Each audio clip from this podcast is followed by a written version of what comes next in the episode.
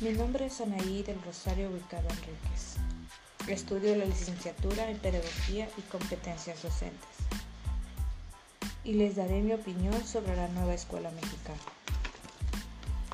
La nueva escuela es la implementación de la nueva política educativa nacional por parte del Estado mexicano. Una de mis conclusiones es el reconocimiento de los docentes como agentes de transformación social. También reconoce algunas de las dificultades administrativas a las que deben enfrentarse los maestros. En cuanto a los alumnos, el acuerdo les otorga el interés prioritario de la educación impartida por el Estado.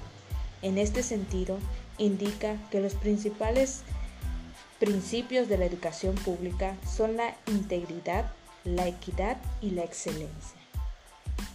El acuerdo contiene por educación integral la obligatoriedad de incluir en los planes de estudio la promoción de valores y de actividades deportivas y artísticas.